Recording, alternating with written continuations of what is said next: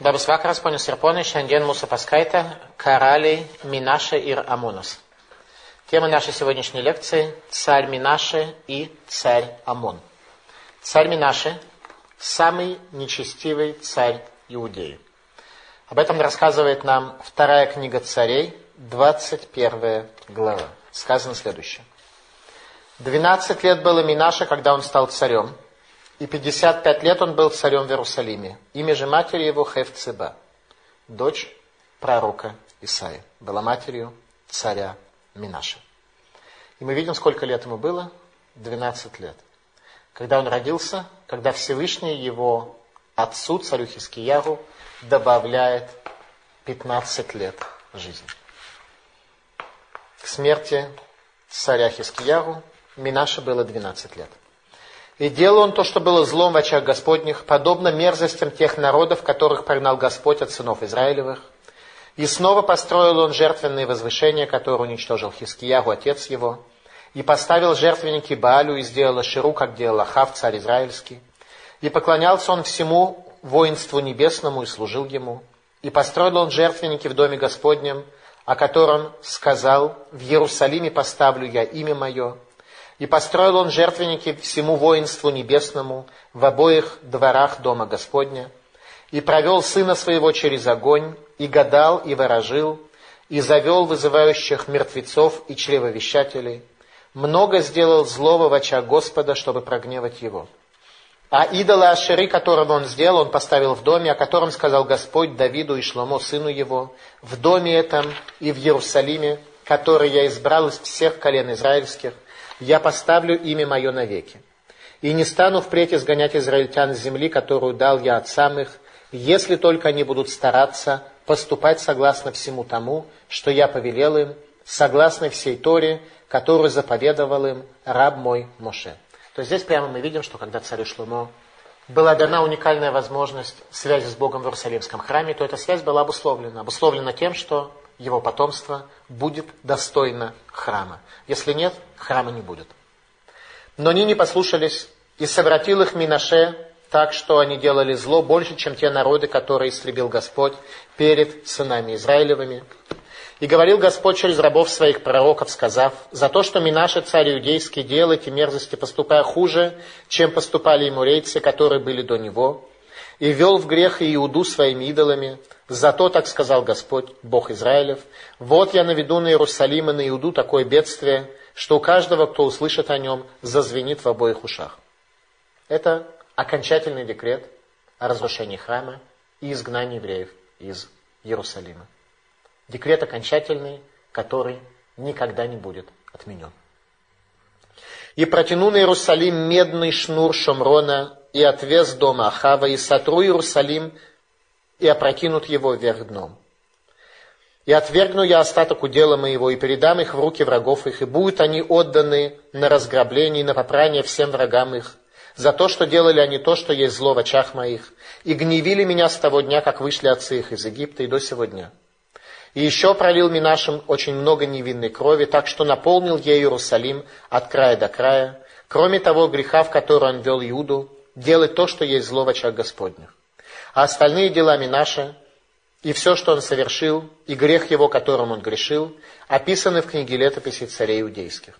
И почил Минаша с отцами своими, и погребен был в саду при доме его, в саду Узы. 55 лет правления царя Минаша. Царство Минаша зиждилось на трех фундаментальных основах.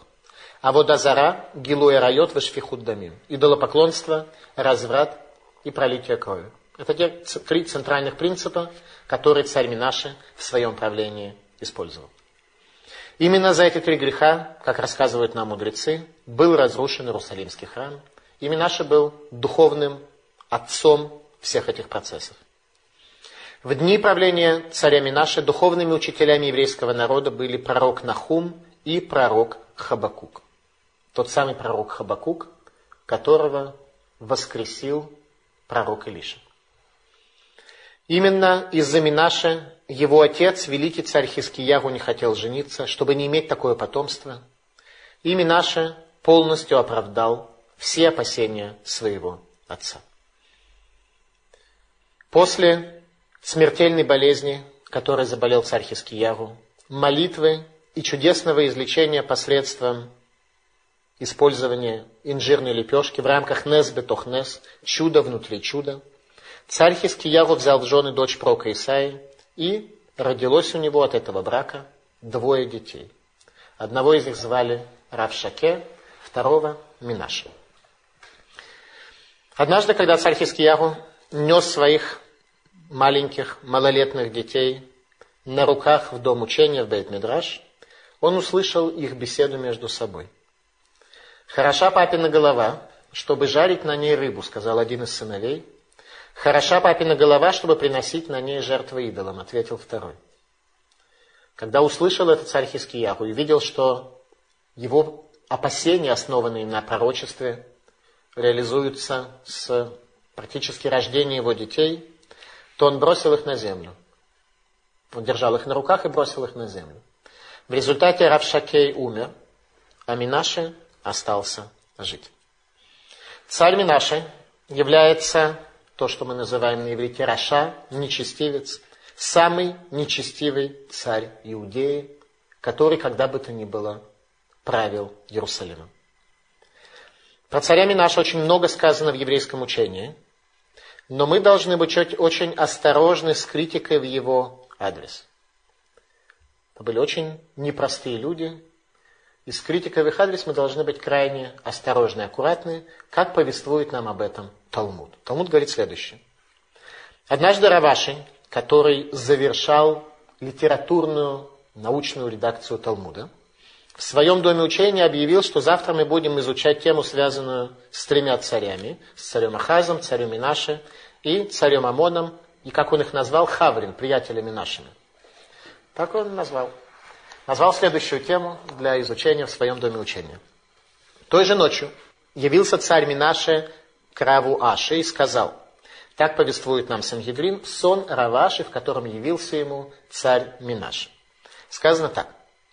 רב אשי אוקי אשלשה מלכים, אמר למחר נפתח בחברין, אתא מנשה, איתחזי ליה בחלמיה, אמר, חברך וחברי דאבוך קרית לן, מהיכא בעית למישרא המוציא, אמר ליה לא ידענא.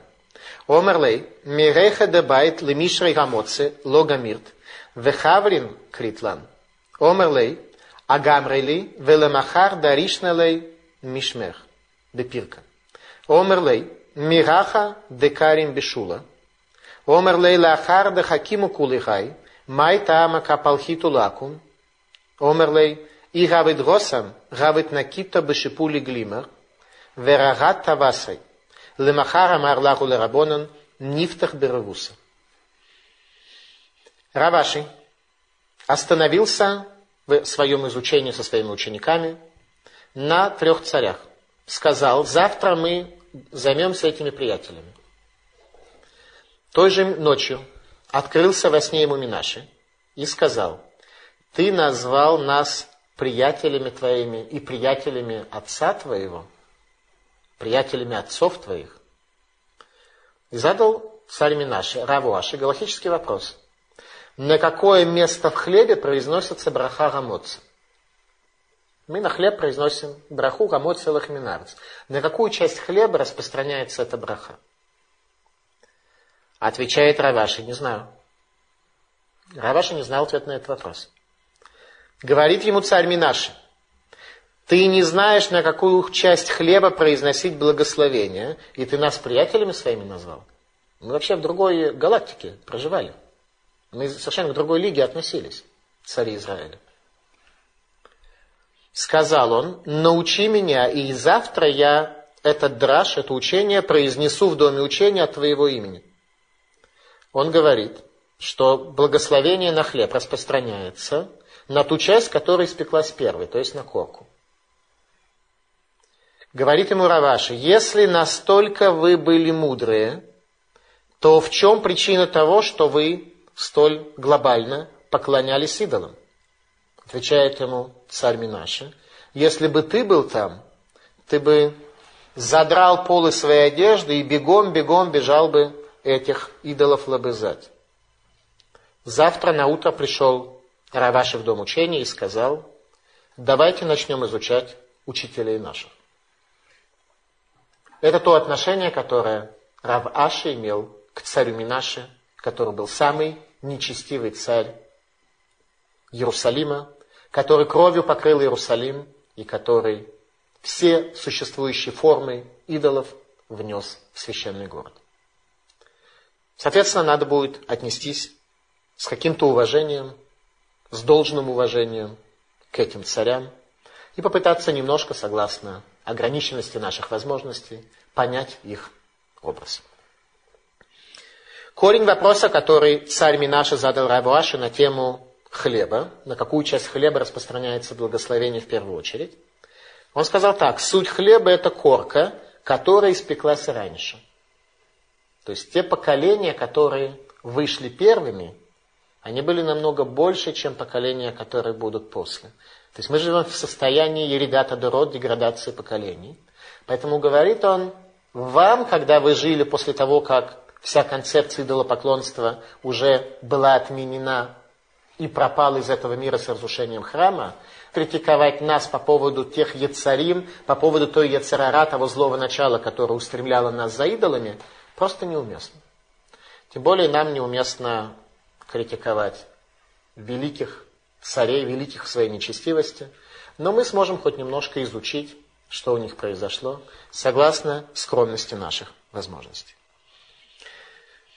Коля гадоль михаверо, йоцро гадоль мимену. Каждый, кто больше, чем товарищ его, его злое начало больше того. То есть, чем выше человек, тем злое начало его более утонченное, более эффективно работает. И хотя, когда мы поднимаемся от одного уровня к другому, мы немножко отодвигаем наше злое начало, немножко оттесняем его и выигрываем те зоны, которые раньше находились в тулу злого начала, и, соответственно, у нас не было никакой возможности осуществить наше служение на этом уровне, тем не менее, чем выше человек, тем его злое начало более утонченное. И на наших глазах сейчас исполняются слова царя Хискиягу, Гинейл и Шалом Мар Ли Мар. И вот тот мир, который будет в дни мои, мир этот приносит мне горечь. Этой горечью был сын и внук царя Хискиягу, царь Минаши и царь Амон. Правление царя Минаши. На первом этапе Минаша восстанавливает Бамот, жертвенные высоты, которые были упразднены и заросли чертополохом в годы царствования его отца. И Минаша направляет каждого еврея служить Богу Израиля, как ему вздумается. А именно есть запрет истории. Приносить жертвы за пределами Иерусалимского храма, так что тот, кто это совершает, получает отрезание души, получает карет. И большой ецер у человека существует. Развить свою собственную высоту и осуществить на ней служение так, чтобы это работало.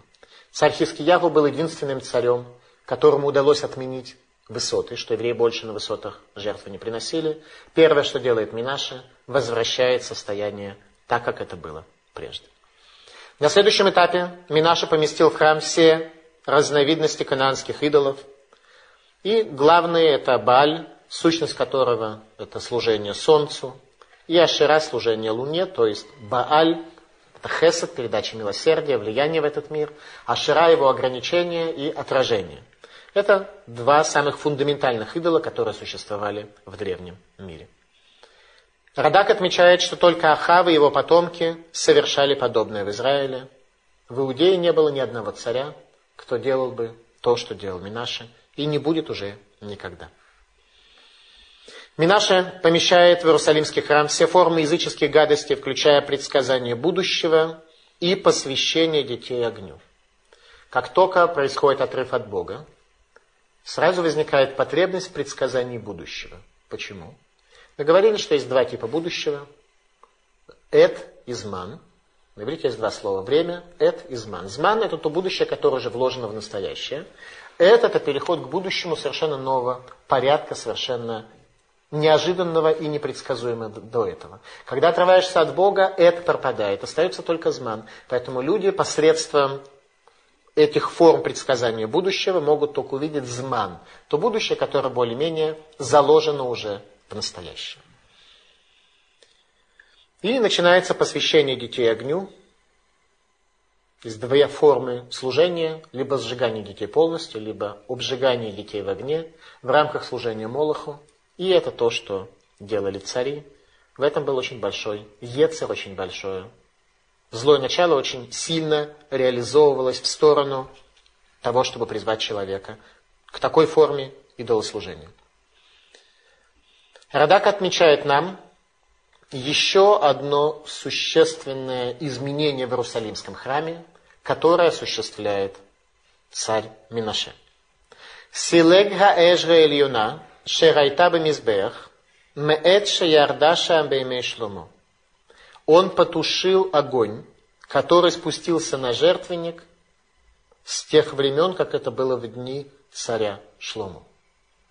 А именно, каким образом начинается функционирование и работа Иерусалимского храма, когда царь Шломо обращается и просит Бога спустить огонь с неба на жертвенник, чтобы жертву принял, первую жертву принял сам Бог. Просит в заслугу еврейского народа, в заслугу великих еврейского народа. И, наконец, попросил, чтобы огонь спустился в заслугу царя Давида. Тогда огонь спускается на жертвенник. Царь Минаши потушил этот огонь который горел там без перерыва все это время. А именно, Тора запрещает тушить огонь на жертвеннике. Огонь должен гореть всегда. Как то сказано в книге Вайкра, «Эш тамит тукатале мизбех лотихабе». Огонь постоянный будет гореть на жертвеннике, и нельзя его потушить. Царь Минаши нарушает это, и потушил огонь на жертвеннике, который спустился при открытии Иерусалимского храма. Тот огонь с жертвенника Иерусалимского храма, который спустился на жертву пророка Ильягу на горе Кармель, как мы с вами изучали. Тот огонь, который спускается на жертву пророка Ильягу, спускается огонь из жертвенника.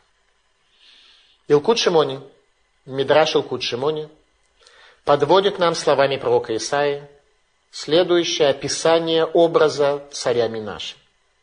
Керем Адам Хасерлев за Минаше. Виноградник человека бессердечного – это Минаш. У каждого из нас есть свой виноградник. Наш виноградник предназначен для того, чтобы производить виноград, из которого будет делаться утонченное вино нашей жизни. В зависимости от того, как мы заботимся о нашем винограднике, в зависимости от того, сколько мы вкладываем наших сил, нашей энергии, образуется наш виноградник. В нем либо все пересохло, и ничего не растет, и все покрыто пылью, и не полито, либо это виноградник, который цветет, который дает плоды. Из этих плодов образуется такое вино, которое оказывает влияние на других людей, на другие виноградники. Так вот, еврейский народ в том состоянии, к которому привел его царь Минаше, называется Керем Адам Хасер Лев. Виноградник человека, у которого нет сердца. Нет сердца. Это состояние еврейского народа в период правления царя Минаша. В книге Деврей Хаямим, 33 глава, книга Хроник, сказаны следующие слова – Ваясем эт песель гасемель, ашер асаба бейт элуким. И поместил он идола, который является образом, не простого идола, а наивысший архетип идола, который можно было только создать руками человека. Мы будем с вами говорить, как он выглядел и что в нем было. Поместил он этого идола в дом Бога. Говорит Алкут Шимони, Минаша нихнас лебейт кодыш кодашим, васацелем шель арба паним, вихнису легейхаль кенегет арба рухот шебеулам. Омар, коль миша яво ми арба рухот гаулам, и емиштахавела целым, киазавелу киметарц. Минаша поместил в святую святых Иерусалимского храма идол, у которого было четыре лица. Идол с четырьмя лицами. И поместил его в святую святых, так что каждое лицо смотрело на одно из направлений света, в одну из сторон света, и сказал, каждый, кто придет сюда из одной из четырех сторон света, пусть он поклонится этому идолу, ибо оставил Бог землю. Главный лозунг, которым руководствовался Минаши, который давал ему силы для всех его свершений, это был лозунг Киазава Лукиметарец. Бог оставил землю. Это то, что пытался Минаше любой ценой констатировать и утвердить эту концепцию своей деятельности. Говорит Малбин. Малбин показывает нам, в чем было отличие между царем Минашей и царем Ахазом, который тоже был царем нечестивым. Вся мотивация Ахаза была лифрок оль, а мотивация Минаши – лерахис. Ахаз хотел снять ношу и бремя заповеди. Не хотел заповеди, хотел жить, как другие народы. Минаша хотел разгневать Бога. У него была только одна мотивация – разгневать Бога. Не сбросить с себя достаточно тяжелое служение еврейское, где человек должен служить Богу, служить истине, а не служить себе. Это то, что хотел Ахаз. И мы учили о нем. У нас была целая лекция о царе Ахазе, что он сжег свиток Торы. Минаша хотел, собирался и намеревался лерахис, гневить Бога. Это то, что его интересовало в первую очередь. И свой идол, который Минаше поместил в святую святых Иерусалимского храма, он нарушил сказанное в Торе самым качественным образом. А именно в книге Дворим, 4 глава, повествуется нам о запрете на любое изображение, любого творения в целях поклонения Ему. Сказано следующие слова. «Берегите же души ваши, так как вы никакого образа не видели, когда говорил вам Господь у Хорева из среды огня». Когда евреи получали Тор на горе Синай, не было никаких чудес, не было никакого чуда, никакой картины, никаких явлений, было только раскрытие сущности Бога, которую увидели люди. Поэтому говорит Бог, что запрещено делать любые изваяния, любые рисунки в целях поклонения им. Ибо тогда, когда вы действительно увидели Бога, когда увидели Божественный свет, вы не видели никаких картин. Там ничего не было. Никаких картин, которые нужно было бы нарисовать сегодня и использовать в качестве икон дабы не развратились и не сделали себе изваяние изображений какого-либо кумира в образе мужчины или женщины, изображение какого-либо животного, что на земле, изображение какой-либо птицы крылатой, которая летает под небесами, изображение чего-либо ползающего по земле, изображение какой-либо рыбы, что в водах и ниже земли. А то взглянешь ты на небо, увидишь солнце, луну и звезды, все воинство небесное, и прельстишься, и будешь поклоняться им, и будешь служить им, которыми наделил Господь Бог твой все народы под небом. То есть запрещено изображать любые вещи в этом мире. Так устроен запрет. Запрет на изображение в целях поклонения. Талмуд, трактат Сангидрин говорит нам о том, что Минаши сделал Песель Расемель. Он сделал идола, сделал изваяние, которое было образом. То есть он хотел нарушить все, что возможно, максимальным эффективным способом. А именно у его идола было четыре лица. Лицо животного, лицо рыбы, лицо птицы и лицо присмыкающегося. То есть все виды творений, которые существуют в мире, в качестве лиц для своего идола он поместил.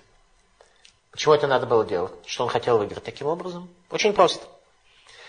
Его дедушка, пророк Исаия, в своем пророчестве, которое он увидел во время, когда был прокажен царю Зияру, он увидел, что божественный престол славы несут четыре ангела, у которых были свои лица. Что он делает? Он надсмехается над ангелами, помещая как бы в качестве того идола, который в этом мире правит, лицо животных, присмыкающихся, рыбы и всего остального. И так, что каждое лицо смотрит на какую-то сторону света. Поэтому с какой бы стороны человек ни пришел, он так или иначе упрется в одно из этих лиц. Хазаль говорят, еврейские мудрецы говорят, что Минаши поместил в храм четыре вида проказы. Четыре вида проказы, которые появляются на домах. А именно проказа может распространиться на человека, на одежду, на здание, на недвижимость. И есть четыре вида проказа, которые могут распространиться на дом. Поэтому его лица, этого идола, который он сделал, каждый из них несло в себе еще один из аспектов проказа.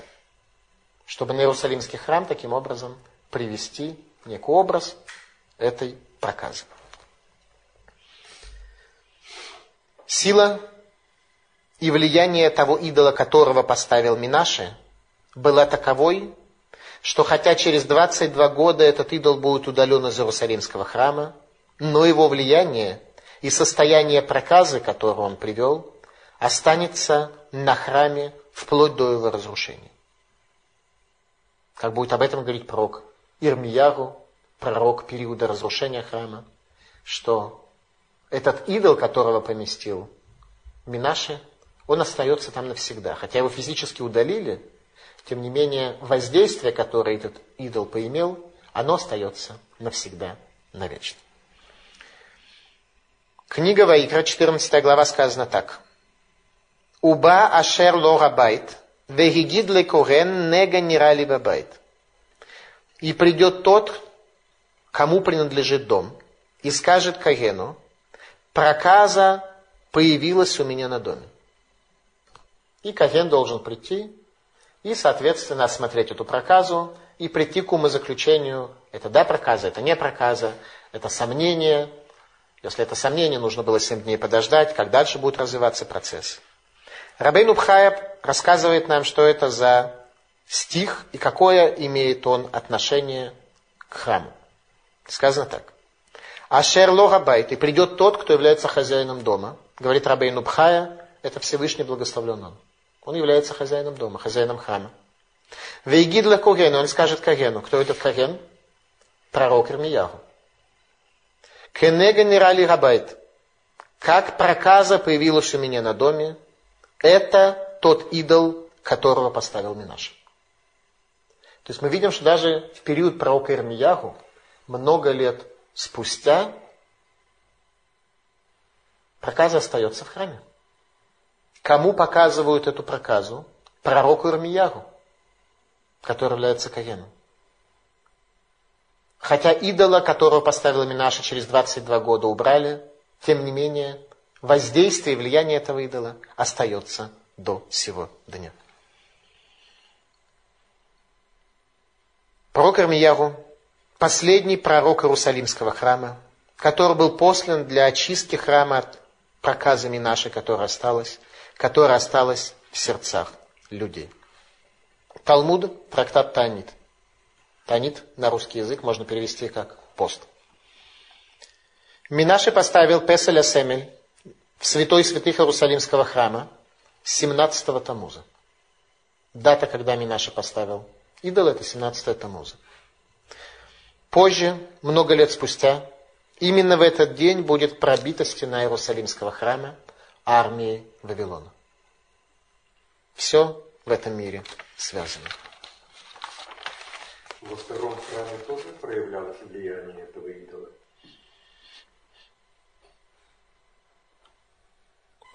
Проявлялось ли влияние этого идола во втором храме? Э, дело в том, что второй храм процессы, которые в нем происходили, были совершенно отличны от процессов первого храма. Божественное присутствие там было совершенно в другой мере. И поскольку проказа вообще пропала из этого мира с разрушением храма, то и плюс к этому еще один фактор того, что евреи в изгнании глобально научились каким-то вещам, то возможно, что чува привела к тому, что этого уже не осталось. Хотя мы до сих пор находимся в изгнании, как скажут нам мудрецы, благодаря Минаше его поступкам. Пророк Исаия, 66 глава. Ко Марашем, Ашамаем кисиве гарет садом раглай, эйзе байт ашер тивнули, вейзе маком минухати. Говорит пророк Исаия, так сказал Бог. Небо – престол мой, и земля – основание ног моих. какой дом сможете вы построить мне, и какое место может быть местом покоя моего. А именно, Раш объясняет эти слова пророка Исаия следующими словами. Эйни царих лебейта мигдаш шелахем. Не нужен мне ваш храм.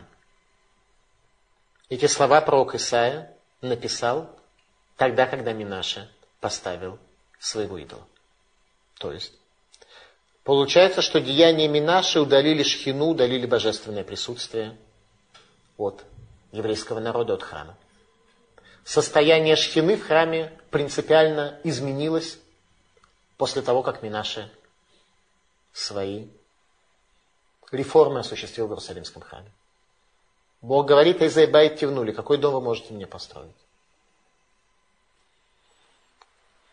Царь Давид в пророческом видении в 102-м псалме плакал, видя, что среди его потомков будут царь Ахаз, царь Минаша и царь Амон. 102-й псалом сказано следующие слова.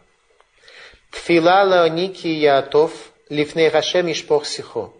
Ашем шемат филати, вешевати элеха таво.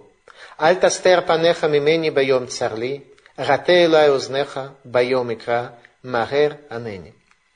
Молитва страдальца, когда он изнурен, и изливает свою душу перед Господом. Так объясняют нам комментаторы, что это псалом не просто так написал царь Давид. Пусть читают читатели. А он имел в виду свое потомство царя Хаза, царя Минаша и царя Амона. Господь, выслушай мою молитву, и вопль мой дойдет до Тебя. Не скрывай своего лица от меня в день моего несчастья, склони ко мне ухо свое. Молитва царя Давида о тех поколениях, когда такие цари будут среди его потомства.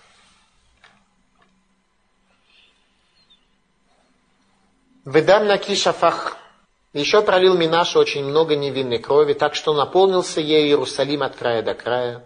Кроме того греха, в который он вел Иуду, делать то, что есть зло в очах Господня. Пролитие крови. Что значит залил кровь Иерусалим? Убивал пророков Бога. Все то, что делал царь Ахав, делает царь Минаш. Царь Ахав это делал в Израиле. Царь Минаша делает это в Иерусалиме. Пророк Ирмияву 20 глава говорит следующие слова. Арур гайом ашер юлат тибо, йом ашер елата ими алие барух. Проклят день, когда родился я, и день, когда родила меня мать моя, пусть не будет благословлен. Что имел в виду пророк Ирмияу? Комментаторы объясняют, что речь идет не о дне его рождения, а о дне его зачатия. Пророк Ирмияу проклинает день своего зачатия. Почему? Почему пророк Ирмияу так относится к тому дню, когда им забеременела его мать? И объясняют нам комментаторы, что в этот день произошло массовое убийство пророков Бога. Отец пророка Ирмияру, Хилкияу, который в дальнейшем будет Каген Гадоль, первосвященником Иерусалимского храма. В Танахе все связаны, все родственники. Пророк Ирмияру имел схутовод, заслугу отцов, что его отец был в настоящий момент, то, что мы с вами изучаем, будет пророком Иерусалимского храма. И отец пророка Ирмияу Хилкияру был среди тех, кого Савгумас, Иуда Савгумас, служба безопасности Иудеи, должна была устранить, должна была умертвить. И комментаторы нам говорят, что Хилкиягу, отец пророка Ирмиягу, Шемеш Митатов и Барах. Он осуществил близость со своей женой и убежал в изгнание. От этой близости родился пророк Ирмиягу. Поэтому и говорит он о дне своего зачатия, пусть проклят будет этот день и не будет благословлен. В этот день погибли пророки Бога от руки царя Минаши. О чем Танах нам говорит, что кровью залил он Иерусалим от края до края. С другой стороны, можно посмотреть, что в день массового убийства пророков произошло зачатие последнего пророка Иерусалимского храма, последней надежды уже не на спасение храма. Пророк Ирмияру не мог спасти храм. Но он спас людей из Иерусалима. Катастрофа не произошла. Был разрушен храм, но люди были спасены. Это и было то, что сделал пророк Армияху. Последний пророк Иерусалимского храма. В самом начале книги пророка Ирмияру Всевышний обращается к нему и говорит о той миссии, которая была на него наложена. Виидва Рашем Элайлимор, Бетерам и Царха Бетан Едатиха, у Бетерам Таце Мирехам Егдаштиха, Навила Гоим Нататиха. И было слово Бога мне говоря, прежде чем я создал тебя в утробе, знал я тебя. И прежде чем ты вышел из утробы матери своей, посвятил я тебя, пророком для народов я поставил тебя. Когда мы просто читаем книгу про Кармьяху, мы не понимаем, о чем идет речь. О том, что он был для Бога важным, имел для него какое-то значение. Нет, пророк Ирмияху был зачат в день, когда царь Минаше убивал пророков Бога. И тогда уже Бог имел на него особую миссию, имел на него особый взгляд, имел для него особую миссию. Это иудаизм, это Тора, это то, где все связано. Это Танах, это священное писание. Дам на кишафах, и кровь чистую пролил Минаше, залив Иерусалим от края до края. Талмуд в трактате Евамот повествует нам о том, что царь Минаше подверг суду и предал казни своего деда, пророка Исаю, распилив дедушку на доски. Минаша своего дедушку, пророка Исаия, распилил на доски. Талмуд, трактат Евамот, Мемтет. Как пророка можно распилить на доски. Прочтем с вами. Раби Элезер бен Яков Кавенаки Векатувба Минаше Гарагет Ишаягу. Минаше убил пророка Исаия. Омарова Миден Дайнины Векатли. Он судом судил его и приговорил его к казни. То есть он его не просто убил, а он судил пророка Исаию по какой-то статье. Какая статья? Кфира, вероотступничество. Минаша был большой праведник. И он своего дедушку за вероотступничество судил, найдя в его словах какие-то высказывания, которые с его точки зрения свидетельствовали о вероотступничестве пророка Исаия. И Талмуд приведет нам эти высказывания. А именно, Амарлей Моше Рабха Амар, говорит он ему, что Моше учитель твой сказал, кило и ранее гадам вехай, что не увидит меня человек и останется жив. Ватамар, а ты сказал, веред Гашем Ешев Аль Кисерам Венеса. А ты написал в своей книге, сказал в своем пророчестве, что и увидел я Бога, сидящего на престоле великом и возвышенном. Противоречие. Моше Рабейну говорит, что невозможно увидеть Бога, а ты говоришь, что увидел. Вероотступничество. Гевалд кричал, вероотступничество. Как такое можно сказать? Увидел я Бога. Моше Рабхамар, Моше, учитель твой, сказал, Мики Хашем Элокейну, Бехоль Корейну Илав. Кто как Бог, всегда, когда мы обращаемся к Нему. Ваатамар, а ты говоришь, Диршоид Гашем Бегемацо. Обращайтесь к Богу, когда Он находится. Моше Рабейну говорил, что к Богу всегда можно обращаться. А пророк Исаия говорит, что не всегда, только тогда, когда он находится, в какие-то определенные моменты времени. Вероотступничество, говорит. Моше Рабейн утверждает, всегда можно к Богу обращаться. Моше Рабхама, Арет Мистар Емеха и Мале. Моше сказал, годы твои я наполню, а ты говоришь, и добавлю я тебе годы жизни. 15 лет. Говорит, ты сказал моему отцу, что Всевышний добавит ему 15 лет жизни. А Машер Бейну говорит, что я годы твои наполню. То есть нельзя жить больше, чем те годы, которые дает Творец. Нельзя к этим годам добавить еще дополнительные годы жизни. Противоречие. Умар Ишаяв говорит пророк Ишаяв. Я дана бы, я знаю, что ломика бельмины. Что если бы я давал ответ ему на эти вопросы, в чем действительно, на первый взгляд, противоречие, и почему на самом деле нет противоречия между тем, что сказал Мушарабейну, и между тем, что сказал пророк Исаия. Только он не услышит это от меня.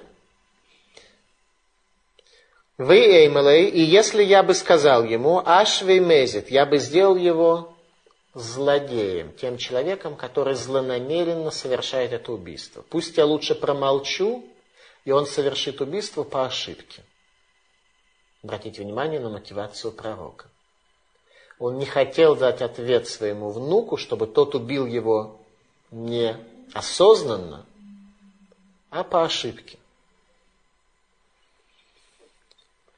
Амар Шам и сказал там, Ивла бе Арза, говорит пророк Исаия, есть у меня возможность спрятаться внутри кедра. И пророк Исаия скрывается в кедровом дереве. Ать Еларза Венасро и царь Минаши нашел этот кедр, в котором спрятался в результате каких-то каббалистических тайн пророк Исаия, и он этот кедр разрезал на доски, распилил на доски. Кимата лерады пума, и когда пила дошла до уст пророка, нахнавший, тогда он умер. Почему он умер, когда дошел до его уст? Минаши распиливая его на доски. Мишум да Амар, потому что пророк Исаия в самом своем первом пророчестве сказал, Бетох ам тамес фатай манухи юшев, ибо я с нечистыми устами, и среди народа с нечистыми устами я проживаю. Вот эти слова Лашонара, которые пророк Исаия сказал на еврейский народ, привели к тому, что ему его таинственные возможности проникновения в кедр не помогли избежать смерти. Один раз человек сказал слова Лашонара, хотя это были правильные слова и справедливые, тем не менее, это не помогло ему спастись от смерти. Это на тему Лашонара, злом языке. Говорит Мара Миколь Маком Кашу Края Гадади, тем не менее, давайте мы сами разберемся. В этих э, стихах, на первый взгляд, они противоречат. Действительно, то, что сказал пророк Исаия, противоречит тому, что сказал Мушарабейну. Верает Ашем, и увидел я Бога, как говорит пророк Исаия. Мушарабейну говорит, что Бога увидеть невозможно. Кедетания, объясняет нам Гмара. Кольга навиим не стаклу бы аспаклярия шейна мира, Моше Рабейну не стакель бы аспаклярия мира. Все пророки, они видели Бога неявным образом. Моше Рабейну видел явным образом. Поэтому Моше Рабейну говорит, когда я вижу явным видением, то увидеть его невозможно. Те пророки, которые видели образами, они говорят, я увидел Бога. Действительно, там можно увидеть больше или меньше ту картину, которую ты можешь раскрыть перед собой, в зависимости от твоих возможностей. Даршу Рашем Бегемацо. Обращайтесь, ищите Бога, когда находится Он. Раба Ехид, Раба Цибур. О чем идет речь? Моше Рабейну сказал, что к Богу всегда можно обратиться. Говорит пророк Исаия. Когда ты обращаешься один, то далеко не всегда врата неба перед тобой откроются. Когда в Миньяне обращается человек к Богу, тогда Бог принимает их молитвы в любое время. Моше Рабейну говорил об обращении общины. Это в любое время. А по поводу отдельно взятого человека есть особые времена. Что это за времена? Десять дней между Рошашан и Йом-Кипуром, когда Бог особенно близок. Это миспар емеха и мале, дни твои я наполню, а пророк Исаия говорит, и добавлю тебе дни жизни. Если человек удостаивается определенной ситуации, он может получить дополнительный жизненный потенциал для совершения каких-то дополнительных дел. Итак, пророк Исаия погибает от руки своего собственного внука, царя Минаша. И об этом сказано, что Иерусалим наполнил он кровью от конца до конца. Кровь великого из пророков. Повествование о смерти пророка Исаии лишний раз явно демонстрирует нам, насколько духовная практика прошлых поколений отличается от нашей. Сегодня нам немножко сложно представить, как можно в кедр вписаться и спасаться, и как можно кедр пилить на доски и дедушку таким образом зарезать. Тем не менее, для прошлых поколений это как-то было достаточно проще понять, э, чем нам с вами. Почему именно кедр? Потому что Иерусалимский храм был глицовым кедром. И временный храм в пустыне был построен из кедра. И кедр это на иврите шита, одно из названий кедра. Тот вид кедра, из которого был построен Иерусалимский храм. Шита это позиция, это вид, это путь, которым идет человек. В результате своей смерти пророк Исаия не успел записать книгу. Не успел записать свою книгу. Ту книгу, которую мы читаем про Исаия, это не он написал. Он умер раньше. Ее записали его ученики. Потому что обычно пророк записывал свою книгу перед своей смертью. Потому что все еще могло измениться, и до конца жизни человек мог получить новое видение, новое понимание той картины, которую он видел. Пророк Исаия свою книгу не успел записать. Его убил царь Минаш. Итак, Абудазара мы с вами изучили. Шпихут Дамим, кровопролитие мы с вами изучили. И разврат. Талмуд в трактате Сангедрин рассказывает нам, что Минаше пришел к своей сестре и объяснил ей при этом, что у него нет э, ничего личного, никакого личного намерения, только разгневить Бога и ничего больше. Чтобы она отнеслась к этому с пониманием. Только Бога разгневить и ничего больше. Романь Пано, который был известный каббалист, жил в Италии, говорит, что душа Шевны разделилась на две искры. Одна из них стала душой Минаши, вторая – Равшаке.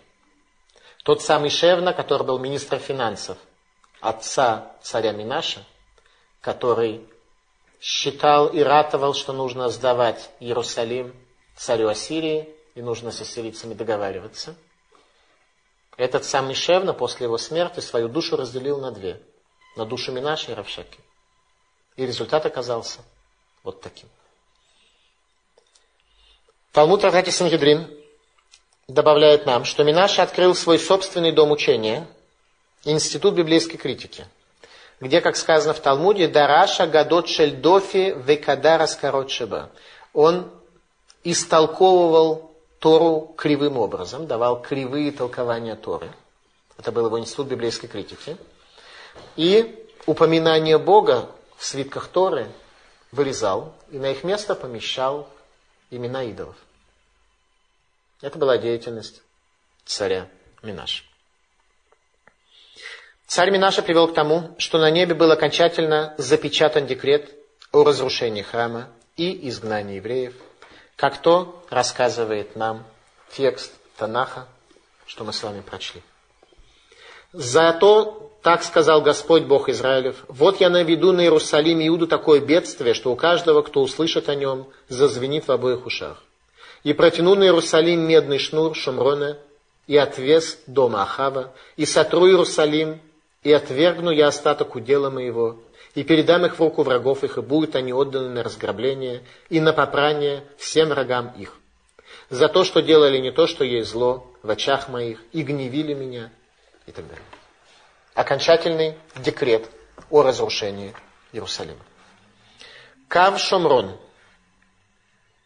Отвес Шомрона, линия Шомрона, Раши отмечает, что это такое.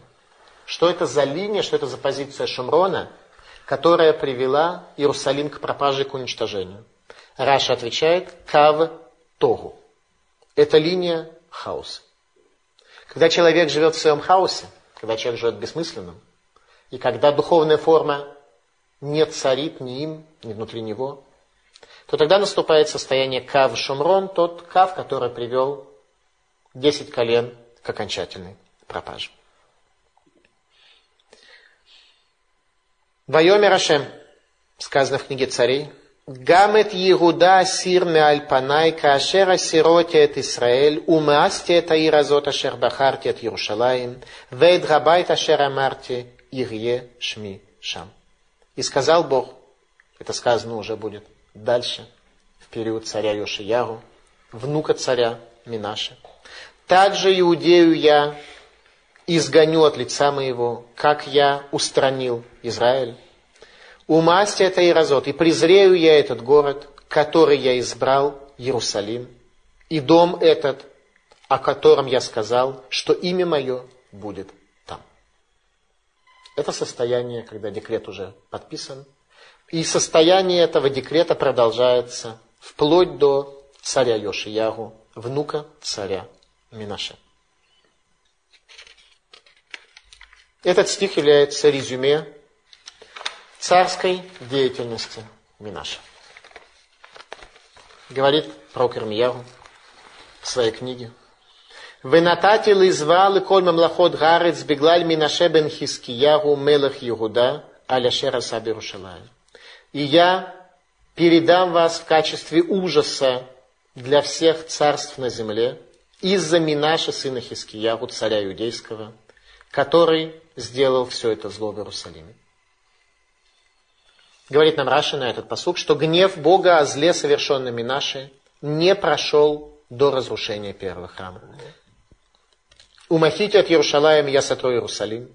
Запечатан декрет окончательно. Говорит Раши на книгу Ирмиягу. Немцаша аль-едо, не сталкаш хинавы гам ану адайн бегалут аль-едо. Получается, что из-за него божественное присутствие оставило храм, и мы до сих пор остаемся в изгнании благодаря ему. Мы до сих пор остаемся в изгнании благодаря царю Минаш. До сегодня. Здесь. В литовском изгнании. Вы наташьте шарит, и изгоню я остаток. Оставлю я остаток. Что значит я оставлю остаток? Пророчество об изгнании последнего остатка еврейского поселения в дни Гидалии бен Ахикама, о смерти которого установлен отдельный пост. Пост Гидалия.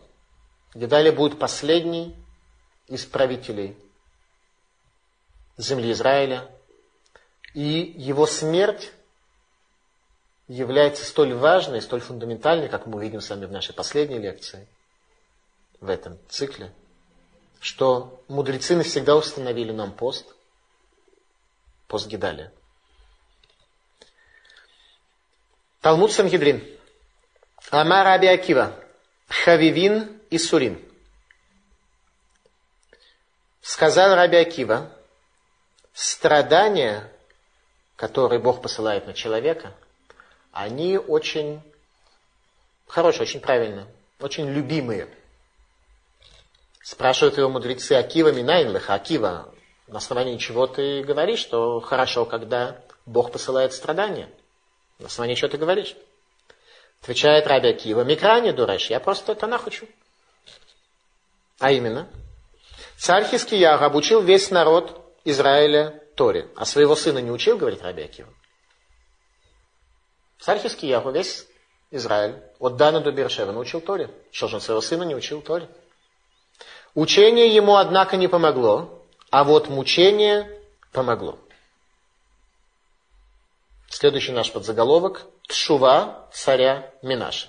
Царь Минаша делает Тшуву, возвращается к Богу. Каким образом? В результате мучения. А именно, в 22 году своего правления царь Минаша был захвачен армией Вавилона и оказался в плену. Минаша в тюрьме. Об этом рассказывает нам книга Деврей Хаямим, книга Хроник, 33 глава. «И говорил Господь к Минаше и народу его, но они не внимали. И привел Господь на них военачальников царя Ашура, и заключили они Минаше в кандалы, оковали его оковами, отвели его в Бавель. И в беде своей он стал умолять Господа Бога своего и глубоко покорился Богу отцов своих. Мучения помогли. Минаша делает шуву и понимает, что Бог это объективная реальность. Сколько его не гневи, совершая разного рода грехи, тем не менее, когда сидишь в тюрьме, то про Бога вспоминаешь. И молился ему, и Бог внял ему, и слышал моление его, и возвратил его в Иерусалим на царство его. И узнал Минаша, что Господь есть Бог. А потом построил он стену внешнюю города Давида, западнее Гихона, и поставил военачальников по всем городам, укрепленным в Иудее, и удалил богов чужеземных и идолы из дома Господа, и все жертвенники, которые он соорудил на горе дома Господня. Все очистил. Идола своего в мусор выкинул своим решением. Через 22 года после начала своего правления, когда он попал в плен и вернулся. и выбросил наружу за город все свои идолы, и отстроил жертвенник Господень, и принес на нем жертвы мирные и благодарные, и сказал иудеям, чтобы служили Господу Богу Израиля. Однако народ еще приносил жертвы на высотах, хотя и Господу Богу своему. То есть высоты отменить он все-таки не смог, только царь Хискиягу отменяет высоты. Прочие же делами наши и молитвы его к Богу своему и слова прозорливцев, говоривших с ним от имени Господа Бога Израиля, они есть в записях царя Израиля. И молитва его, и то, что Бог внял ему, и все грехи его, и измены его, и места, на которых он построил высоты, и поставил ашеры и истуканы, до того, как покорился, описаны в записях Хозая. И почил Минаша с отцами своими, и похоронили его в доме его. Итак, есть у нас некоторые записи, которые свидетельствуют о шуве царя Минаша. Как все это произошло? Как произошла шува царя Минаша? Царь Вавилона, который как раз начинает свое политическое господство в тот самый момент, поместил царя Минаши в медный котел и зажег под ним огонь. И Минаша очень быстро и очень четко понял, что надо делать в такой ситуации. А именно, Минаша обращался ко всем известным ему идолам в целях спасения. Когда это не помогло, то он вспомнил хорошо и сильно забытые слова, которые он слышал от своего отца. А именно то, что сказано в книге Дворим в 4 главе. Бецар лыха, умацауха кольга дворим, гаэле бахрита ямим, вишафта адашем элокеха, вишамата бекуло. Когда станет не здорово тебе, и застигнут тебя все эти несчастья в конце дней, тогда ты вернешься к Богу своему и исполнишь волю Его. Царь Минаша вспомнил эти слова. Иерусалимский Талмуд. Когда, находясь в заключении, царь Минаша повторял слова «Вешав тад Хашем и вернешься к Богу твоему», то ангелы служения затыкали окна небесных чертогов – чтобы его тшува не могла подняться до Бога. Когда Минаше делал тшуву, ангелы затыкали ворота на небе, чтобы его молитва не могла подняться. Всевышний принял тшуву Минаше, чтобы не запереть дверь перед возвращающимися и показать всем творениям, что если Минаша был принят с его тшувой, то остальные люди – тем более будут приняты. Потому что более концептуальным грешником, чем Минаши, быть невозможно. В час чудесного спасения и возвращения в Иерусалим на царство Минаша произносит слова. «Ваяда Минаше Гашем Гуэлуким, Беоташа Амар и Дин Ваиддаян. И узнал Минаше, что Бог есть Бог, и в тот час сказал, есть закон и есть судья. И даже человек, с такими великими видениями мира и с такими глубокими и богатыми концепциями, как Минаши, гневить Бога и восстать против Него, в общем-то, не может. В книге Деврей сказано, что слова Минаши, они были написаны в книге Хозе, в книге провидца. Хотите прочесть то, что сказал Минаша? Слова Минаша хотите прочесть?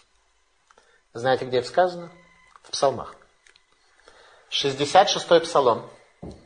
Его написал не царь Давид, а его написал Минаше, как объясняют нам Хазаль. Лемнацех шир мизмор, гари лейлухим коль гарет, замру квоид шмо, симу квот хилато. Имру лейлухим манура масеха, берову сха и кхашу леха ойвеха. Коль гарец иштахаву леха, визамру леха, визамру шим хасела. Леху руми фалаот элогим, нора алила альбне адам. Гафах ямла яваша, бенагар явру берагель, шам нисмехабу.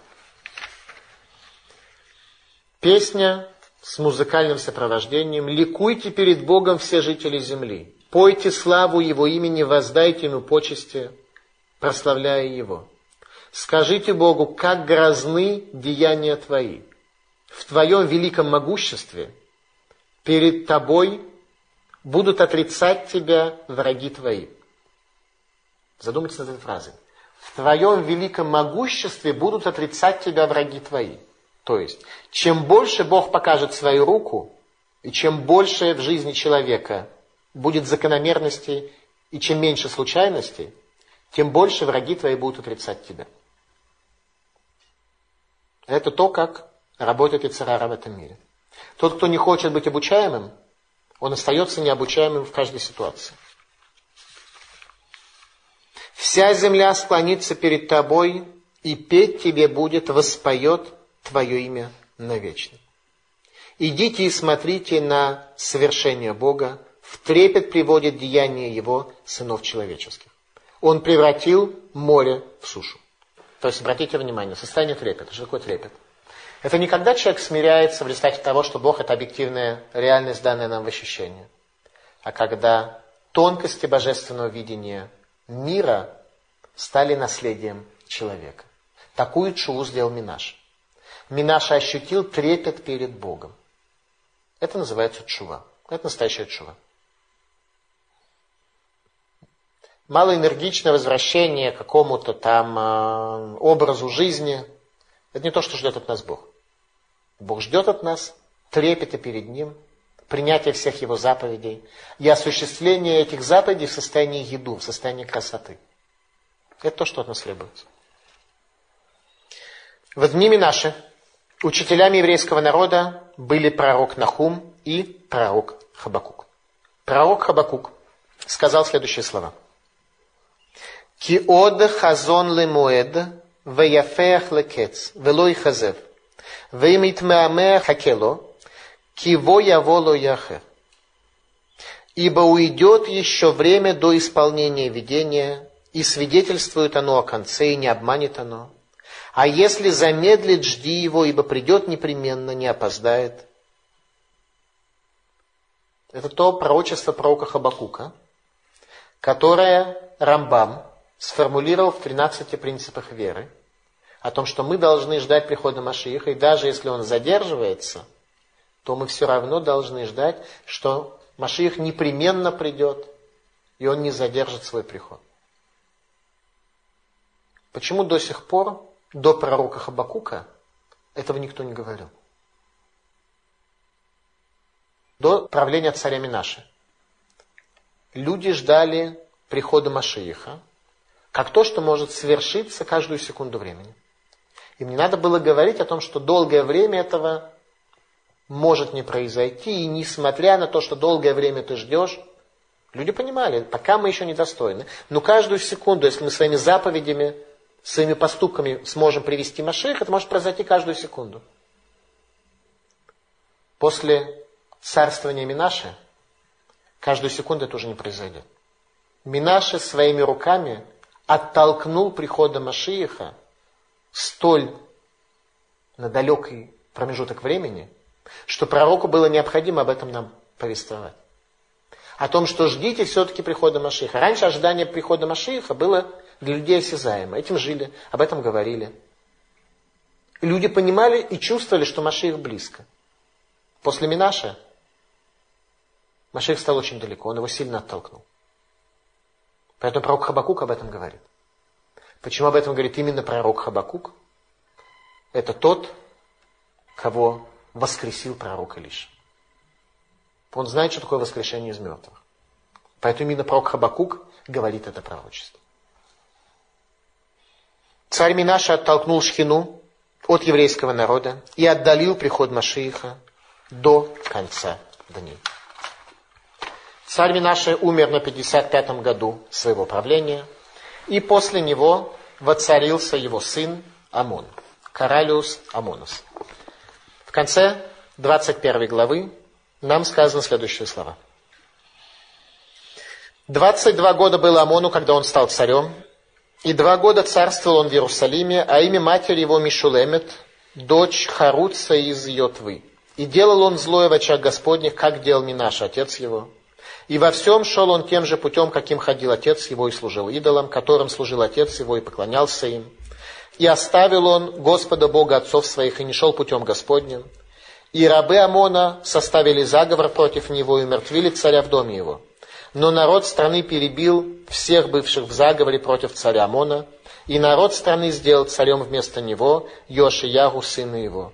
А остальные дела Амона, которые он совершил, описаны в книге летописей царей иудейских – и был похоронен он в гробнице его в саду Узы, и стал царем вместо него Йоашиягу, сын его. Каралиус Амонус. Хазали еврейские мудрецы говоря об образе Амона, сказали следующее. Биэр Тора ми Исраэль. Он уничтожил, устранил Тору от Израиля. Привел Тору к полному забвению. За два года своего правления. То есть не то, что все забыли, но он сделал все для того, чтобы забыли, поэтому он царил всего лишь два года. Амон сжигал свитки Торы и вернул всех тех идолов, которых отменил его отец Минаши после своей шувы. Талмуд в трактате Сангедрин говорит следующее. Амон реила шмимит аль Амон поместил шмимит на жертвенник. Что такое шмимит? Есть у нас две точки зрения. Мидраж говорит, что шмимит это ящерица, и что в качестве жертвы в Иерусалимском храме Амнон принес ящерицу. Раша говорит, что шмимит это паутина, и он окутал жертвенник паутиной, отменив служение в храме. Талмуд в трактате Сангедрин. Баэль имо, Шенеймар кигуамон Герба ашма. Амралу ему, клум ешлиха ганами маком шияцата мимену. Омерлей клума не осе, эллахисет бури. Говорит Талмуд в трактате Сангедрин, что Амон совершил прелюбодеяние, кровосмешение со своей матерью. Как то сказано, что Амон приумножил преступление чрезмерно. И говорит ему мать, ты можешь получать удовольствие от того места, из которого ты вышел? Ответил он ей, я ведь абсолютно ничего не делаю, иначе как разозлить Бога моего. Ничего личного, мама не печалься, только Бога разозлить и не более того. Нечестивые цари имели ясную веру в Бога и знание о Нем. И нам совершенно не понять эту мотивацию злодейства. Хотя, поскольку мы, в общем-то, прошли немножко советский период, где злодейство было достаточно безгранично, то более-менее все-таки представить можно. Тем не менее, тот Ецер, тот тип злого начала, который был у людей Танаха, мы с вами сегодня не можем понять ничего, что там было. Амон пытался поступать, как его отец, Минаше, в первую половину своей жизни, в первую половину своего правления. Но ему, по всей видимости, не хватало шиуркома, ему уровня человеческого, по всей видимости, не хватало. И поэтому через два года он ушел из жизни, его не стало, когда было совершено на него покушение. Пророк Цфания был учителем еврейского народа в дни царя Амона. И пророк Цфания в первой главе говорит следующие слова. Асоф асеф коль миальпнега адама. Все истреблю совершенно с лица земли, слово Господа. Уже ждать больше ничего нельзя, уже ничего не произойдет. Говорит пророк Цфания, Йом Эвра Хайом Рагу, Йом Цара у Мицука, Йом Шуа у Мишуа, Йом Хошех Веафила, Йом Анан Веарафель. День гнева, день этот, день бедствия и несчастья, день катастрофы. Здесь фигурирует слово Шуа. Слово Шуа, его не сейчас придумали. Оно фигурирует в словах пророка Исаи и в словах пророка Цфани. День катастрофы и разорения, день тьмы и мрака, день облака и мглы. Это образ царя Амона, который за два года своего правления намного ближе подвел нас к повествованию о первой катастрофе еврейского народа, которая произойдет с разрушением первого храма. Спасибо за внимание. Пожалуйста, вопрос. Э, значит, мы знаем, что в принципе это было и, и царь Минаш, и сын, они были великие люди. И в принципе им гневить Бога без причины не было как бы такого небольшой необходимости. Может быть, все-таки, как мы знаем, есть две версии, по которой может прийти Машех. Это когда человечество, ну, мы заслужим это своими добрыми делами или в момент сильнейшего упадка. То есть, может, не гневили чтобы дойти до такого уровня низкого, чтобы вызвать этим приход Машеха. Я не думаю, что мотивация царя Минаше заключалась в том, чтобы методом декаданса и упадка привести к Машииху, хотя бы потому, что его главный лозунг был «За вашим этарец», «Оставил Бог землю». Это то, за что он боролся, и проказы, которые он хотел поместить на Иерусалимский храм и так далее. Э, суть того злого начала, чем он мотивировался, что апеллировало им, оно э, для нас абсолютно непонятно, потому что у нас нет вообще измерения храма в этом мире, нет измерения Абодазары. Мы живем в этом мире уже в плоском таком мире, где целого измерения того, что было в храме, у нас абсолютно отсутствует. И еще вопрос э, э, относительно Кискияву, который был очень строго наказан за то, что он не хотел иметь таких потомков. И тем не менее ему угроза смерти пришла к нему, чтобы он все-таки имел потомков, какой смысл в том, что появились вот такие потомки злодеев, которые последствия деятельности которых до сих пор мы чувствуем? Э, царь Минаша был необходим для рождения Машииха, потому что Машиих будет из потомков царя Минаша. Более точно из потомков, э, то есть царя Минаша, царя Амона, и Йошиягу, и царя Юхинии, который будет изгнан в Вавилон, и Зарубавель, для которого строили второй храм – он э, мог бы стать Машиихом, если бы мы были этого достойны, был из потомков царя Минаша. Почему нельзя было взять кого-то другого по, по линии царя Давида, не обязательно от царя Хискияру, а кто-то другой, может быть, мог иметь детей и так далее, да. Но здесь божественная динамика нам абсолютно неисповедима и от нас полностью сокрыта. Так или иначе, Бог четко показал и сказал, что цари будут нечестивые, сделают они много зла для еврейского народа, но будущее с ними будущее с домом царя Давида. Еще один вопрос. С какой целью указываются имена матерей царей? Они о чем-то нам, видимо, должны. Я никогда, каждый раз, каждую мать царя я искал значение этого имени, ни разу ни на одно имя я не смог найти никакого объяснения. Речь о влиянии идола которого поставил сами наши.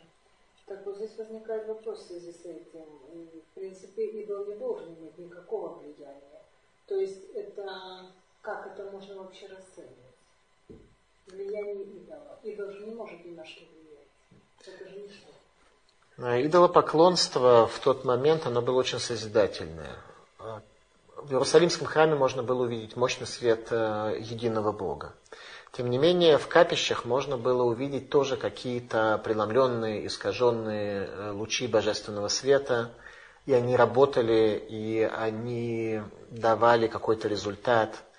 И в этом заключалось испытание человеку. Не идти за злым началом, которое в капище тебя затаскивает, а идти за единым Богом – тем не менее, злое начало, оно всегда дает какое-то удовлетворение. Злое начало никогда не посылает нас сделать что-то, что не принесет нам никакой радости, никакого удовлетворения и никакой, ничего приятного. Поэтому, когда мы видим, что главным соблазном периода Танаха было идолопоклонство, то, безусловно, идолопоклонство работало, идолы эти имели глобальное влияние. Но сегодня мы живем в мире, когда мы абсолютно ничего не понимаем о том, как все это работает. Мы живем в мире разрушенного храма, когда нет не шхины в той мере, как это было в Иерусалимском храме среди нас. И нет у нас и Ецера, связанного с водой зарой, с идолопоклонством.